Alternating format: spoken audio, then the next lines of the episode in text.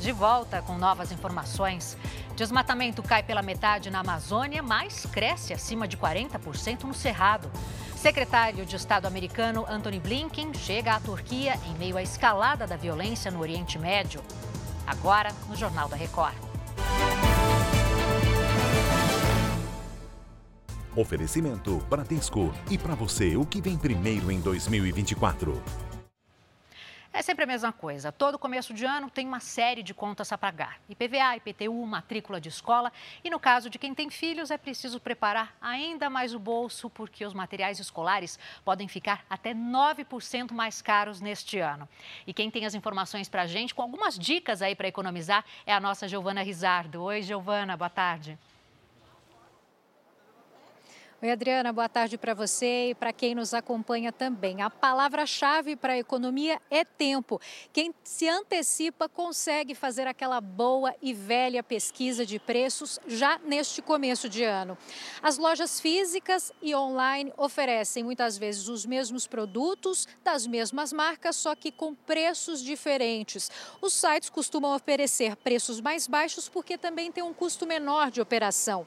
Outra dica, principalmente no caso de quem tem mais de um filho, é saber pedir desconto, é saber pechinchar. Mais uma sugestão é reciclar aquele material escolar do ano passado, por exemplo, no caso de cadernos que não foram totalmente usados. Além disso, também é possível fazer a troca de materiais. Aqueles grupos de mães em redes sociais que costumam fazer trocas de uniformes, de livros e também de mochilas. Há previsão de aumento de 9% da lista de materiais escolares foi divulgada pela própria indústria do setor. Adriana. Tá aí, dicas de ouro da Giovana Rizardo. Obrigada, Gi. Boa tarde para você.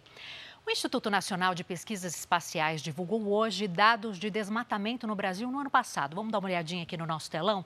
Olha só, a área sob alerta de desmatamento na Amazônia caiu pela metade. Já no Cerrado, subiu 43%. As informações divulgadas vão até o último dia 29 de dezembro. A área com alertas na Amazônia Legal foi de cerca de 5 mil quilômetros quadrados. O recorde foi em 2022, com mais de 10 mil quilômetros quadrados.